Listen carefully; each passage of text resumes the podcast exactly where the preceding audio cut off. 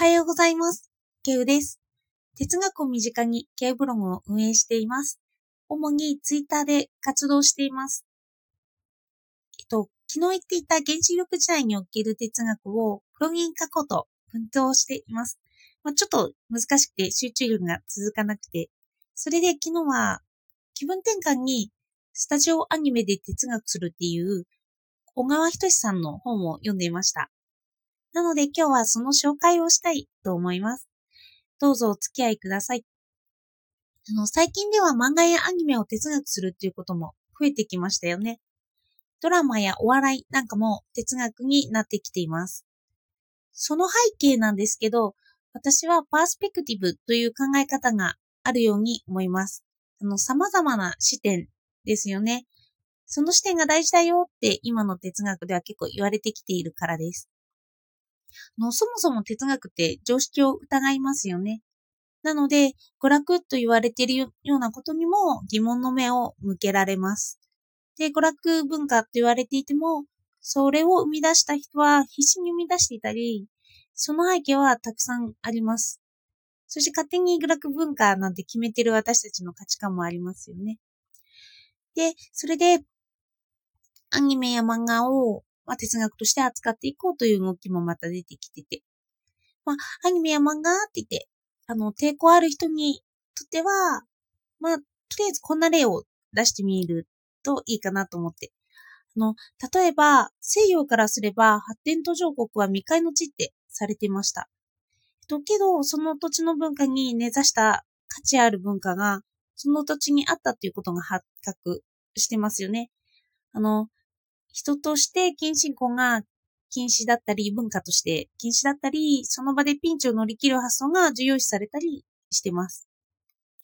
の、現代では科学進歩なんて言われてますけど、その進行を鵜呑みにしないためにも、様々なものに目を向ける必要があります。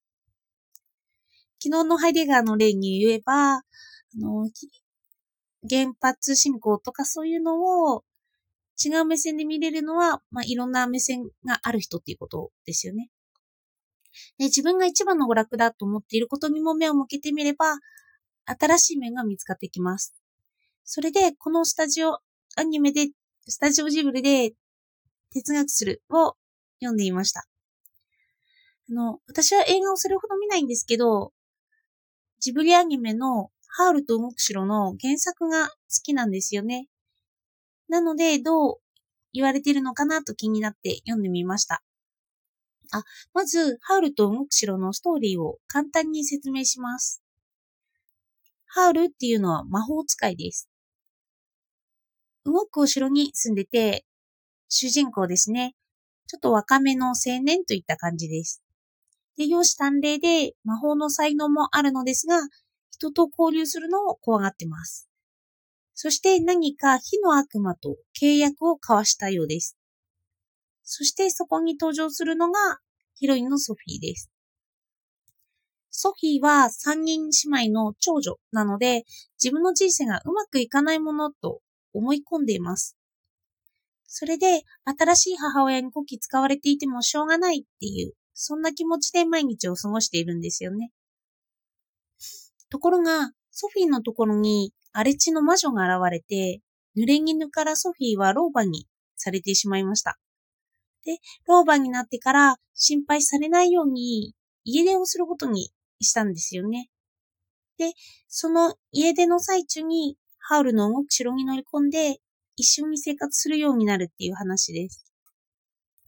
の私はこの物語に含まれている他の物語の構造が結構好きなんですよ。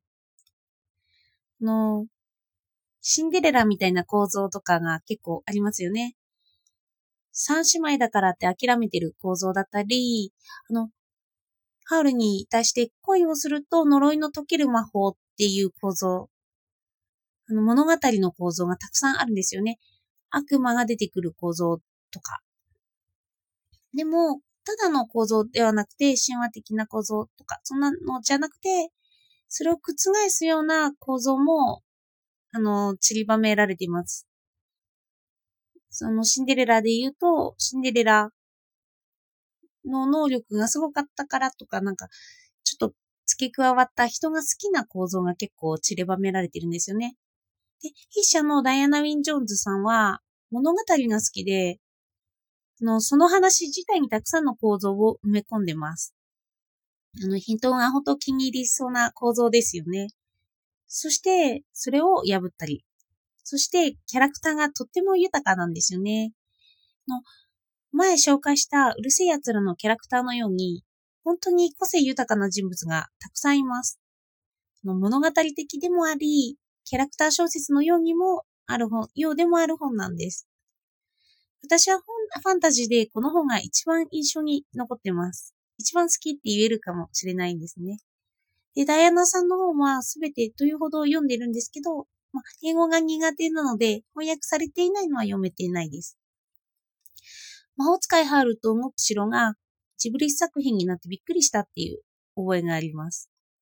で、はじめのジブリアニメで哲学するに戻りますけど、ここでは城とは何か、帽子とは何か、動くとは何か、魔法とは何か、流れ星とは何かって言って、そんなようなことが問われてました。例えば、お城は謎の佇む場所として解説されています。あの、普通の20代の男性ハウルとか、それだけだと謎がありませんよね。まず、魔法使いで謎が出ます。お城でさらにその謎が増します。火の悪魔との契約でまた増すといった感じで、そのミステリーが、まあ、が解けていくと、謎が解決して謎が解決するという、まあそういう構造になってるんですけど、まあミステリーっていうその魔法とか火の悪魔とかそういった魅力的ですよね。でも魅力的なんですけど、魔法を使ってる本人からすれば、その魅力っていうのは負担になってきたりしているんですよ。あの、謎が解決するっていうとミステリーが解決するっていう、まあ、事件小説のように、その謎を解決していくと、物語のめでたしめでたしといった感じが開けてくるという。で、他にも、まあ、これがお城の謎というか、そういうのを解説していましたね。で、他にも動くものとしての謎として、魔法をかけられて老婆にされたソフィーを解説していました。なぜ老婆にされたのかって、私たちはその謎を解こうとする見解が一人一人に出てきますよね。そして視点という点から見れば、正解はなくて、まあ私が見ててそのことが正解というようにも言えます。私がそう見たからそのような見解があるんですよね。で、本では私が作品を読んで、印象には残っていないことが問いとして現れていました。のびっくりですよね。こんなに視点が人によって違うっていうことに。違うということで、それによって表す、強調する部分も違ってきます。私は初めてジブリ作品を見たときに、この作品を見たときに原作のイメージとは違うなと思ったんですよ。アニメ作品はそれはそれで好きなんですけど、どちらかというと原作の方に強烈な印象を覚えています。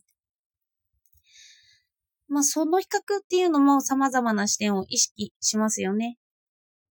そしてその視点に思いを馳せて、何か普遍性を追求していくと、まあ本当に面白いんだなと思います。まあ、普遍性を追求するというか何かについて語るっていう時にそういう視点になってきたりもしますよね。の視点の違いっていうのは、まあ、倫理に役立ったりもしますね。答えがたくさんあることが、いざこざの種にはならなくなったりします。あのー、作品を読んでて久しぶりに魔法使いハウルと火の悪魔を思い出しました。原作の題名ですね。いろんなことが哲学になるので、そのうちブログでも様々な題材を扱ってみたいなって思いました。語れるかどうかっていうのが謎です。まあ、問題になってきますけどね。では、聞いていただいてありがとうございました。